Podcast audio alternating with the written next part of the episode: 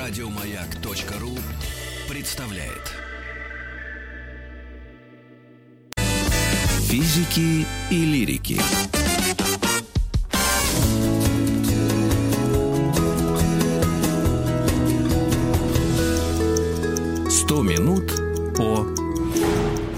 О новом времени для развлекательных индустрий. Вот так мы заявили эти 100 минут на этой неделе. Александр Борисович э, Пушной был одним из главных инициаторов этой темы, потому что он относится к музыкальной, наверное, да, индустрии отчасти?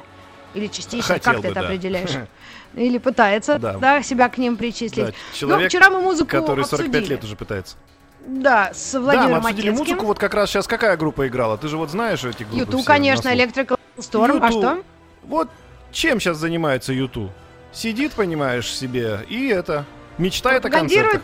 мир а, всё- во всем мире абсолютно нет. Он старый э, дядька, и у него куча денег, и, в принципе, он уже заработал себе на жизнь. Но есть люди, которые от него зависят. То же самое, как и в Голливуде. Есть а, огромное количество звезд и знаменитостей, но Голливуд объявил э, где-то в начале пандемии, что уволил 120 тысяч а, людей, э, то есть они лишили рабоч- лишились рабочих мест. Именно об этом мы поговорим с Егором Москвитиным, кинокритиком. Ну, не только об этом, но вообще как э, пандемия повлияла на индустрию развлечений, а каче- э, в частности кинематограф. Егор, вы с нами? Да, здравствуйте. Приветствуем вас. Ну вот как-то мы озадачились. И даже, о, самое ужа... даже странное, журнал Vogue выпустил огромную статью о том, что кино не будет больше, индустрии кино не будет больше э, такой же, как была, и все-все-все-все-все. То есть если Да даже такие ладно. глянцевые истории... Не пугай. Да, да, да, да. Егор, что Ой, вы думаете? Мне, мне- мне кажется, что все-таки будет, но действительно все будет зависеть от того, когда появится вакцина и когда появится уверенность, что эта вакцина не несет за собой каких-то побочных эффектов для здоровья.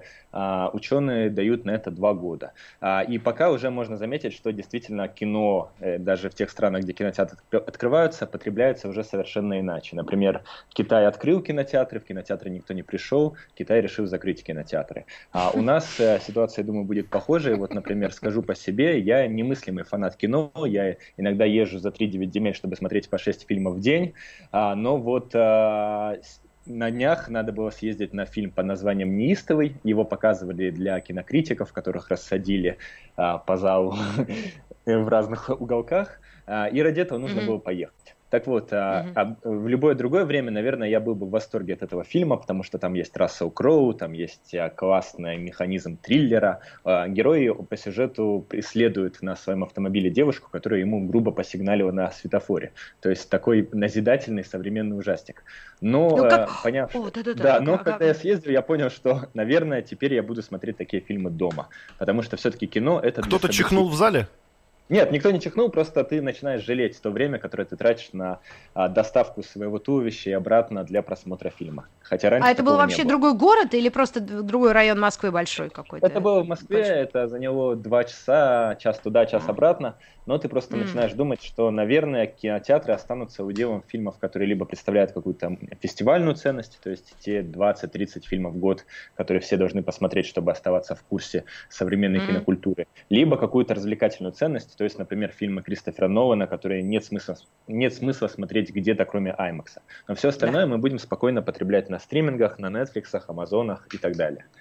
То есть здесь зритель Ну, уже потерян. Тогда вопрос. Вопрос, Егор.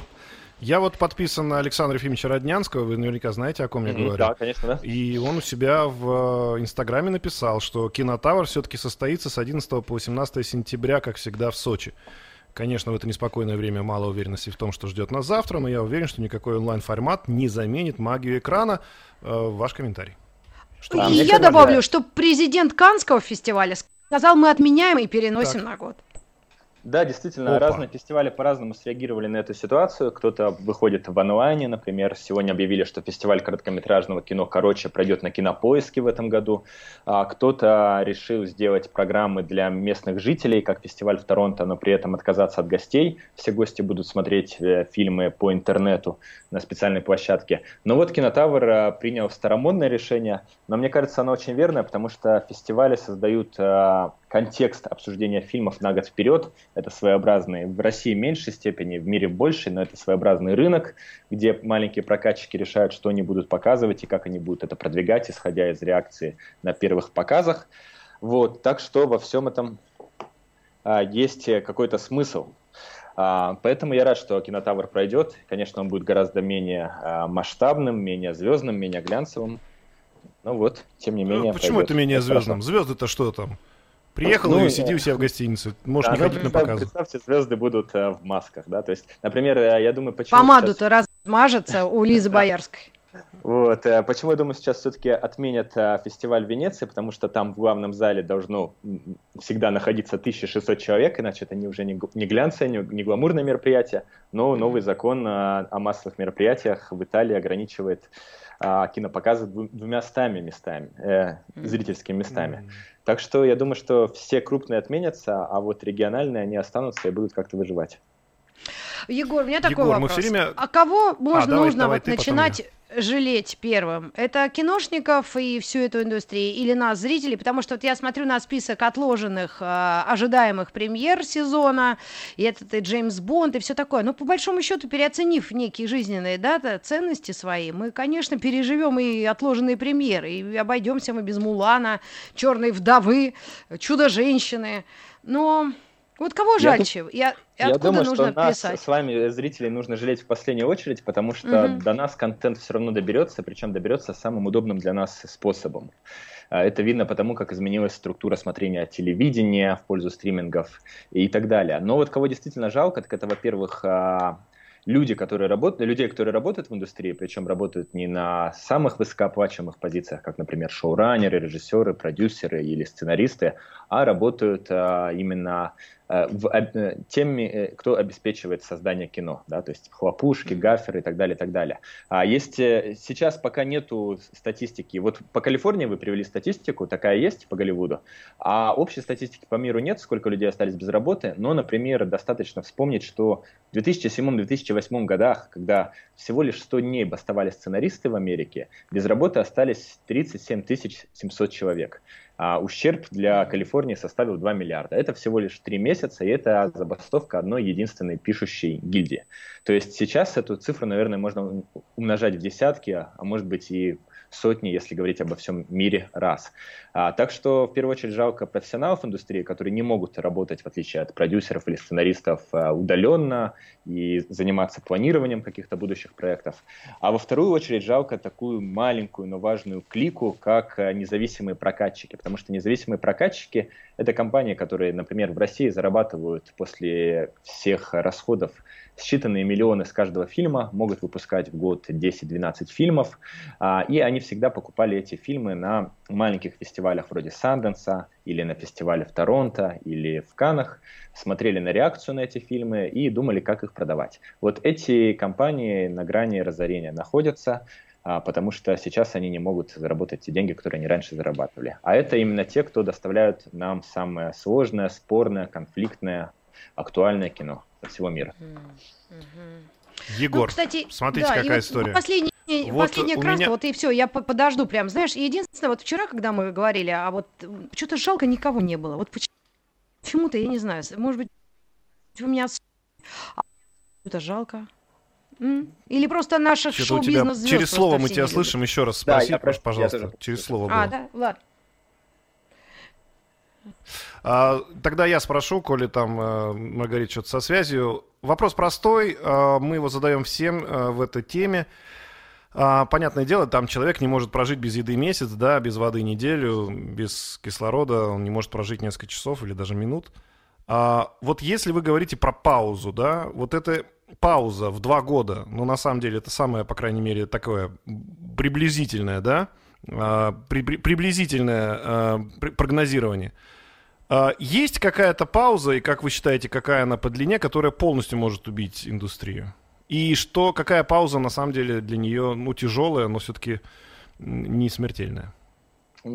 Точно не может произойти э, убийство или самоубийство индустрии, независимо от продолжительности паузы с а, прокатом, а потому что все равно будут альтернативные способы доставки того же контента. То есть здесь а, у нас не такая сферическая ситуация, в которой кино может умереть. Вот. А для независимого, я думаю, что для малого независимого проката вот э, там 3-4 года, наверное, могут быть э, с- э, тем, что Фатальными. приведет к какой-то Смертельными. клинич- клинической смерти, Мгм. да. Вот, но все-таки мы живем в мире, где есть стриминги, где есть все еще есть телевидение, а, и стоящие за ним очень большие структуры, э, холдинги, поэтому, конечно, ни- никто не умрет, но всем станет тяжелее. Может быть, опять же, это вопрос не вам, но вот объясните нашим зрителям, да, и мне в том числе, нашим слушателям. А вот, вот там, где вращались миллиарды, да, вот киноиндустрия всегда была это такая индустрия, в которой вот миллионы, это даже, это даже не деньги, вот миллиарды там, да, и вот, и вот, и все такие богатые, красивые, у всех бриллианты, лимузины. И вот неужели никакой подушки безопасности не было, да, в этом плане? То есть... Ну, как бы, ну да, два годика немножко по- по- поработаем в минус. Нет? А, Или это только внешняя, внешняя картинка?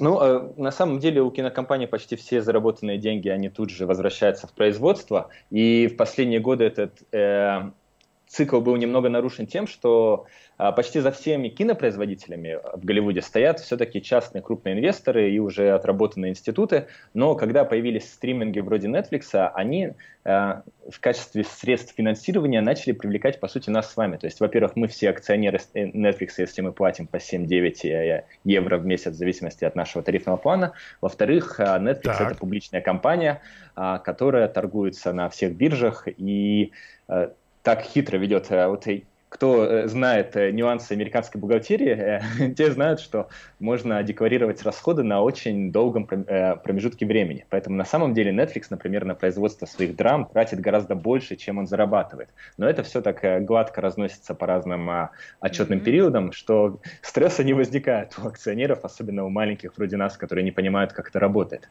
Ну так вот, а, благодаря этой новой системе финансирования на самом деле инвестиции в производство контента для стримингов, они разы превышают и инвестиции в производство кино. То есть, допустим, весь домашний а, рынок проката в Америке в прошлом году это 11 миллиардов долларов. Но при этом а, объем инвестиций только одного Netflix в новый контент это 8 миллиардов если прибав- в год. Если прибавлять Amazon, Apple, HBO Max, Peacock и другие сервисы, то эта цифра вырастет до десятков, э, многих десятков миллиардов. Поэтому давным-давно появились новые деньги, которые никак не связаны с а, доходами от проката. Мгм. И это все дает как раз э, ту надежду, что производство будет продолжаться и продолжаться, и никто сильно не пострадает. К тому же все Да. диверсифицируют свои э, доходы, и у каждой кинокомпании сейчас есть свой стриминг. Вот я слышала, что Amazon вкладывает 1 миллиард Во долларов, как А. говорили. Да, во «Властелин колец» в сериал. И мы просто недавно разбирали эти миры, «Властелина колец», то- мир Толкина и всяческих там хроник Нарнии, Нарнии. И как раз это было в тему, потому что это огромная сумма. И какая... э, То есть это коммерчески выгодный проект на будущее, правильно? Да, ну и плюс э, ключевой задачей всех стримингов, э, и это видно по их сквозной драматургии, по тем историям, которые они рассказывают, на самом Ага. деле является борьба за самых молодых из нас, за молодого зрителя, потому что э, рынок э, именно зрителей, которые уже относятся к более взрослым э, категориям, он насыщен и, перед- и уже давно его переделили. То есть HBO обладает почти 70% а, всех американских домохозяйств с кабельным телевидением. Netflix обладает 70% домохозяйств с высокоскоростным интернетом. Это значит, что нужно бороться за тех, кто только входит в потребление медиа, кто только взрослеет. Поэтому все делается с надеждой, что лет через 10 э, люди, нынешние подростки уже так привыкнут к Netflix, что будут оформлять на него пожизненную подписку. Так что это все инвестиции в будущее, конечно. Так а нашей страны что Эти касается? подростки, которые будут оформлять понятно. подписку, эти под- под- э, подростки, которые будут оформлять подписку, они будут ходить в кинотеатры? А, вот это хороший вопрос и интересный, потому что если брать э, исследования аудитории в Америке, то основные потребители именно фильмов в кино, по крайней мере, до коронавирусной эпидемии, это люди от 12 до 20 лет. Поэтому в кино доминируют супергерои и так далее, и так далее, или подростковые антиутопии. А, как э, эти люди будут себя вести дальше, не очень понятно, потому что, с одной стороны, для них первичен социальный опыт, и даже просмотр сериалов они превращают в какой-то коллективный опыт, в какой-то обмен мнениями, в постоянный интерактив. И, например, есть э, какие-то исследования, что а среди стримингов выигрывают те, кто больше открыты для социальных сетей, то есть позволяют делать скриншоты, да, моментально отправлять кадры в Твиттер и так далее. А, и плюс а, вся молодежь сидит на ТикТоке, где производит собственный контент, и этот контент сейчас по просмотрам давно уже опережает а, все профессиональные платформы. Абсолютно но будут ли, да, но будут ли эти ребята ходить в кино? Наверное, будут, но, во-первых, на событийное кино, то есть блокбастеры, во-вторых, на кино, которое подразумевает коллективный опыт, то есть ужастики, например, вечером, когда вы собираетесь вместе со всем своим студенческим отрядом, вот, на романтические фильмы, которые являются таким интерфейсом свиданий, но, допустим, mm-hmm. на исторические драмы уже никогда не пойдут. Mm-mm, и, точно и многие другие жанры тоже останутся за А как, правда, вот обстоит дело у нас в э, Российской Федерации? С Америкой-то понятно, они все э, там как-то, у них хотя бы статистика есть. А у нас есть что-то за нашими детьми следят в этом контексте? Ведь все равно а, платят за наших детей мы, родители. За детей точно ведется большая борьба. Это видно по драматургии наших стримингов. Например, по сериалу «Трудные подростки» на Море ТВ. Причем Море ТВ — это как бы продвинутый современный стриминг, да, аналог Netflix, но при этом он входит в национальную медиагруппу. То есть такой mm. а, институт большой, который, конечно, имеет какой-то политический вес. А если mm. посмотреть, что снимает а, Кинопоиск, две, а, неделю или две назад у них вышел сериал «Водоворот», и он тоже, конечно, очень хочет заманить тех подростков, которые привыкли смотреть Netflix или качать что-то в интернете бесплатно. А, так что да, борьба за подростков ведется, и именно сейчас есть такой удивительный момент, когда благодаря тому, что в каждой крупной медиакомпании появляется свой стриминг, а, вдруг появился спрос на очень большую, большое разнообразие в драматургии потому что драматургия, конечно, федеральных каналов, она очень сильно отличается от драматургии стримингов. Все, что происходит в интернете, все, за что мы платим деньги, это подразумевает некую честность в отношении со зрителем, искренность, проблемность, актуальность. Поэтому, например... Парни, э, ну объясните мне слово стриминг. Ну я вот а, и так стрим, села да. уже, и так. И, и вот думаю, ну спозориться или нет. Ну я, я знаю, что я, это вот я фактически. Уверен, вы знаете, вы просто хотите, чтобы мы объяснили для всех. Да. Стриминг — это онлайн-кинотеатр, то есть э, платформа, которая находится в интернете и показывает нам фильмы, сериалы, реалити-шоу, передачи, что угодно, но в том э, режиме, в котором мы захотим. То есть нету сетки вещания, а, нету физического какого-то присутствия в кинотеатре, мы просто заходим э, и смотрим фильмы, которые принадлежат этим кинотеатрам. Mm-hmm. Вот, то есть это электронный кинотеатр, проще говоря. Да, электронный поняла, телеканал поняла. или электронный да, кинотеатр. Ну и надо добавить, Надо что это еще означает то, что файл с фильмом лежит там. Ты его только смотришь оттуда. Да, и он то есть течет. ты его не скачиваешь, и это не дает тебе возможности этот файл там посмотреть или передать, не дай бог, э, соседям, друзьям.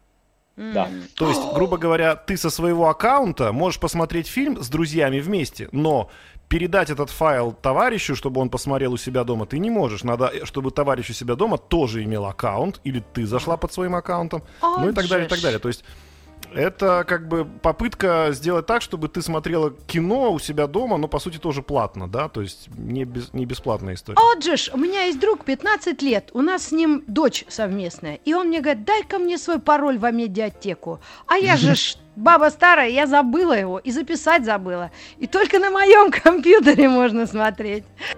И он мне так чехвостил, как я могу.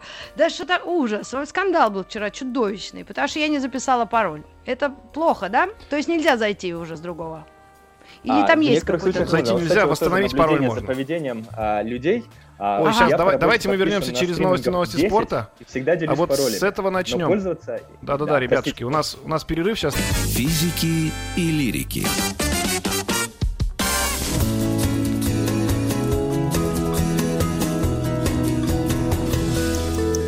Сто минут по... О новом времени для развлекательных да. индустрий. Говорим сегодня о кинематографе Егор и киноиндустрии. Москвитин. Да, добрый день. У нас в гостях мы только что обсуждали, как Маргарите Михайловне восстановить пароль на стриминг-сервисе. Да. На этом мы закончили. Да, и вот Не, я по этому а, поводу да. как раз хотел сказать, что да. а, за время карантина стало заметно, что люди начинают выбирать между стримингами, потому что у меня по работе есть подписка стримингов, наверное, на 8-10, и я всегда своим друзьям отправляю на них пароли. Но при этом а, раньше я не видел, чтобы кто-то заходил, все сами пользовались своими стримингами, а теперь вот у меня в почте постоянно кто-то зашел в ваш Netflix, кто-то зашел в ваш Netflix. Так что люди а это будут не... выбирать. Есть такое слово хорошее «западло», ну, это цитата из э, народного фольклора, просто, э, ну, это для кого э, хуже? Для самого стриминга или для или это мы не просто, ну так как бы? Это, это, симптом, это симптом того, что зрители больше э, начинают ответственно относиться к своим располагаемым доходам, и поэтому ага. не будут уже подписаны на все подряд. Это значит, что э, скоро среднее домохозяйство оставит один-два стриминга, а сейчас в Америке эта цифра 3-4, а, и это означает, что на самом деле э, денег будет меньше. А это уже ведет к самому важному для нас последствию. Это значит, что производители кино и сериалов будут гораздо меньшей степени рисковать с какими-то новаторскими идеями и будут все чаще делать ставку на какой-то контент, который точно выстрелит. Например, э, сейчас все вдруг активизировались и стали э, экранизировать а, подкасты, представляете? То есть э, два года назад было исследование, что в Америке сделали 5 сериалов по подкастам, год назад уже 30. Это происходит потому, что у подкастов уже есть своя аудитория, они доказали, что люди их систематически, эпизодически э, смотрят, а, слушают точнее, а, поэтому легче сделать сериал по подкасту, чем придумать какой-то новый сериал. То есть все это ведет к какому-то большому кризису идей. Опять того, слово меньше... подкаст. У меня подруги недавно 50 плюс сидели, сидели, я подкаст, подкаст, под подкаст. Они такая сидела, сидела, и потом такая, а это что? Вот, знаете, это вот, ну, вроде как, это я вот по радио это одно, а это я просто куда-то запишу отдельно куда-то. Собственно, то, что мы делаем, 100 минут О, мы делаем подкаст. Подкасты — это эпизодические аудиодневники на какую-то заданную тему. Это могут быть какие-то публицистические высказывания, которые выходят с определенной периодичностью и могут быть доступны в любой момент э, на разных платформах в интернете и в мобильных приложениях. Или это могут быть даже художественные произведения. А, то есть, в общем, аудиодневники. Наверное, самый простой так, а, и, то есть их визуализация сейчас тоже стала актуальной? Да, их визуализация стала актуальной, и это часть большого тренда, который говорит о том, что производители контента уже гораздо меньше готовы рисковать с дорогостоящими идеями и все чаще опираются на какие-то уже проверенные интеллектуальные собственности. То есть, например... Ну э, да, если аудиоподкаст уже зашел, что называется, да, он уже, он уже себя проявил, себя показал, то лучше mm-hmm. мы его экранизируем, чем будем с нуля писать сценарий какой-то. Да, и то же самое происходит с литературой, так было всегда, но сейчас есть просто какая-то дикая охота за всем, что нам было дорого в детстве. Есть такая шутка, что все, что вам когда-то было дорого, скоро станет сериалом на Netflix.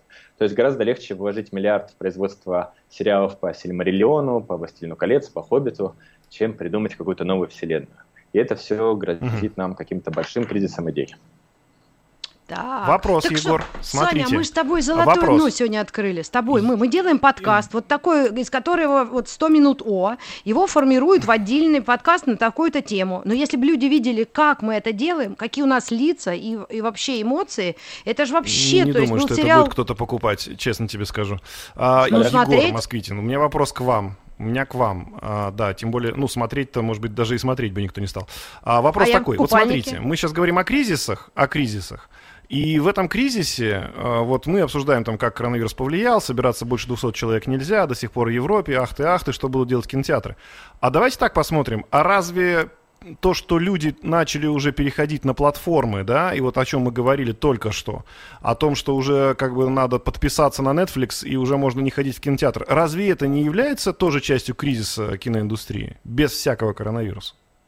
Это кризис, да, но при этом есть такая интересная особенность, что с 60-х годов на самом деле количество проданных билетов в Америке почти не меняется на душу населения. То есть э, во время Великой депрессии, до появления цветного телевидения, а, кино действительно было самым активным медиа, и люди могли... Сейчас я могу ошибиться с цифрой, но, по-моему, взрослый американец ходил а, в кино на протяжении года, представляете, 50 что ли раз. А сейчас это число сократилось до 12.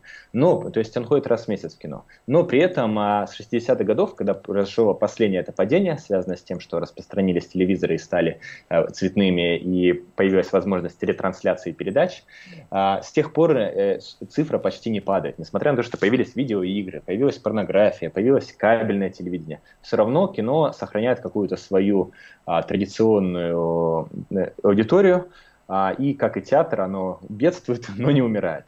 А, и, наверное, сейчас это тоже не изменится, а, но при этом снова произойдет вот такой такое небольшое, но заметное для самих участников рынка падение. Но все равно оно сохранится как да, я думаю, кино даже пандемии не, та, не так э, расстраивает, как видеоигры. И мне кажется, они вот оттуда удар ждут под дых. И, и ну, вот видишь, не все актеры. Да Показывает просто... практика, что нет, видеоигры давно уже существуют. При плохой нет, игре. Ну, та статистику, которую нам говорит Егор, Угу. Да нет же, ну вот он говорит, что игры-то изобрели уже в середине 90-х, они уже были вовсю, как ну, компьютеры сейчас... появились. А однако же 12, 12 раз в год как ходил американец в кино, так и ходит. Да, видео ну, а русских что, не считаем? По осени? По осени, во время электорального цикла. Э, видеоигры одержали символическую победу в 2013 году, когда вышла игра GTA 4. Это стало, э, она стала игрой, э, которая заработала за первые сутки больше, чем любой фильм за всю историю. Вот, и никакие «Мстители. Финал» до сих пор не сравнятся с этим рекордом. И действительно, если смотреть объем игровой индустрии, то в Америке она точно давно опередила кино. А при этом интересно, кстати, что кино уступает, например, книгопечатному бизнесу до сих пор. Вот. Mm. Так что вот это интересный факт. А, и, конечно, дальше какого-то большого, большой конкуренции не будет, потому что каждый находится при своей аудитории. То есть а, игры постепенно становятся элементом досуга тех, кому 30, 40 и даже 50 и больше лет. А, mm-hmm. Кино тоже хорошо диверсифицировано. В кинотеатры ходят подростки, но на стримингах сидят люди постарше. И наоборот происходит э, какое-то взаимопроникновение. Например, самый премиальный, самый элитарный канал HBO а, сейчас э, занимается экранизацией игры The Last of Us. Хотя, казалось бы, HBO это клан Сопрано, Игра престолов, то есть такие mm-hmm. вещи высшего порядка. Но, тем не менее, они заинтересованы играми.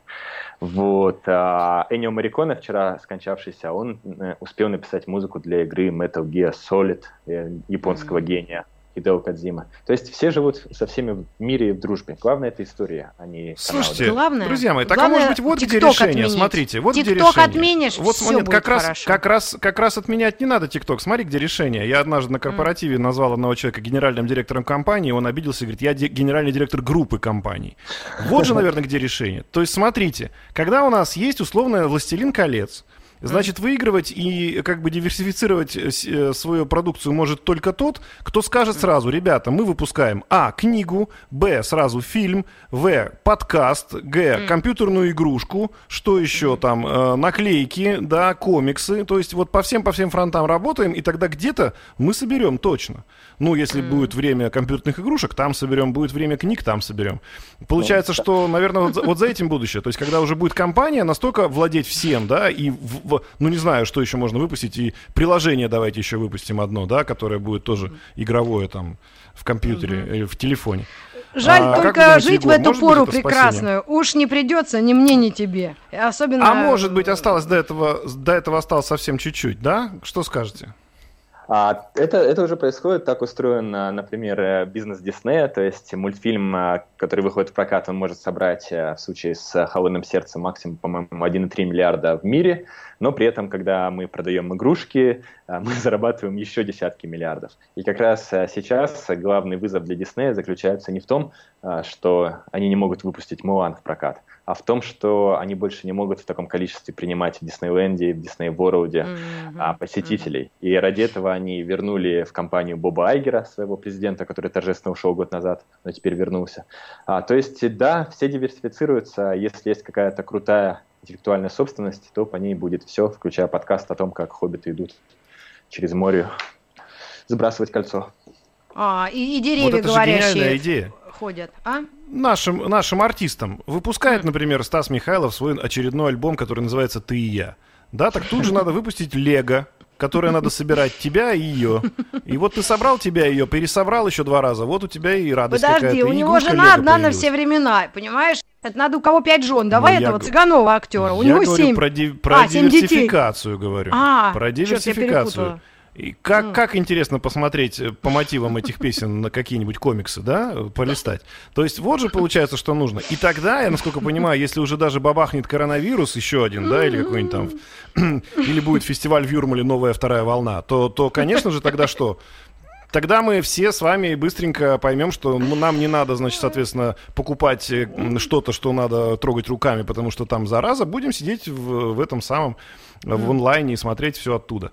Или собирать на расстоянии. А, то есть, я так понимаю, что... Вот, э, Егор, вы мне э, скажите, то есть к этому пришла индустрия сама по себе, без всякого коронавируса, да? Еще до 2020 года?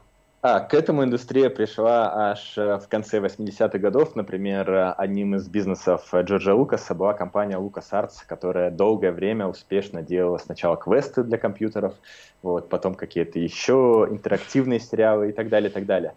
И, конечно, все объединяются, да, все стараются диверсифицировать э, свой бизнес, то есть ничего нового здесь нет. Вот, возможно, просто сейчас будет какое-то более точечное перераспределение. Например, кинокомпании будут больше выпускать для домашнего смотрения, а до тех пор, пока не отменят все ограничения в кинотеатрах. Ну, конечно. Когда отменят все ограничения в кинотеатрах? Да. Вот еще вопрос по поводу психологии. Наверняка вы знаете психологию зрителя. Народ повалит прямо толпами, будут сидеть в два ряда, в два слоя, в смысле, а не в два ряда. Или все-таки ну все скажут, ну. нет, давайте я подожду, я подожду еще пару лет. То есть вот ваш, ваш как бы прогноз. А я думаю, что э, все-таки люди будут осторожны, потому что вот когда ты смотришь, кто носит маски, а кто нет, ты замечаешь, что молодое поколение гораздо на самом деле ответственно относится к своей безопасности, к своему здоровью. И если вспомнить, что именно люди от 12 до 20, которые гораздо более свободолюбивые, глобализированные, если вспомнить, что они являются основной аудиторией кино, то сразу стоит вопрос, как они будут реагировать на предложение пойти в кино. И я думаю, что все-таки долгое время люди не будут ходить, а долгое время э, люди гораздо чаще будут оценивать кино заранее по рецензиям, по рейтингам, чтобы решить, стоит ли это похода в кино, а, или это можно посмотреть дома. Ну, а семейные зрители, они давным-давно уже отказываются от похода в кино, потому что каждый поход в кино это нужно куда-то пристроить детей, это нужно организовать mm. весь вечер и так далее, и так далее. Так что нет, не повалят. Китай показывает, что никто не, в кино не идет. Когда будут какие-то действительно крупные вещи, вроде вот этого фильма Кристофера Нолана «Довод», а, тогда мы можем рассчитывать на кинозалы, заполненные там на треть, наверное.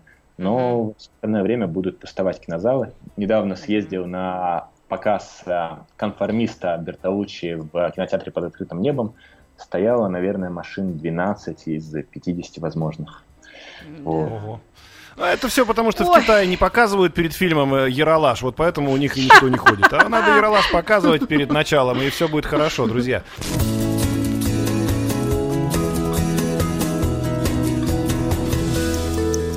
Сто минут по о новом времени для развлекательных индустрий. Ну что ж, киноиндустрию мы с Егором Москвитиным э, не похоронили, обнадежили всех, но дали ну, два года, да, на восстановление. Егор. А Алло. Егор с нами? Я. Да. Да, я с вами. Он... Меня слышите? Мы думали, вы мы кино да. пошли смотреть. Э, Егор, э, все-таки вот быстренько прогноз. Ну, два года угу. пройдет, дальше что? Все восстановится? Через какое время будем вспоминать и хохотать над этим коронавирусом и то, что киноиндустрии хоть что-то могло угрожать? А, через два года, а, может быть, чуть раньше, может быть, чуть позже, мы снова будем ходить в кино. А, мы будем гораздо более избирательны в выборе фильмов, которые мы смотрим в кино, потому что гораздо больше фильмов в разных жанрах и с разной какой-то драматургией будут доступны нам дома. А, но как угу. социальный коллективный опыт, как чувство локтя, кино никуда не исчезнет. Так что встретимся в кинотеатрах года через два. Ну, а, и, и тогда быстро к вам еще вопрос. Минута. Вот, вот у вас минута есть. Ваши прогнозы относительно 3D? А относительно 3D, 3D это не это не, это не драматургия, это способ а, рассказывания истории. Соответственно, и Screenlife, и 3D, они всегда будут востребованы лишь в тех ситуациях, когда это обусловлено а, самой драматургией.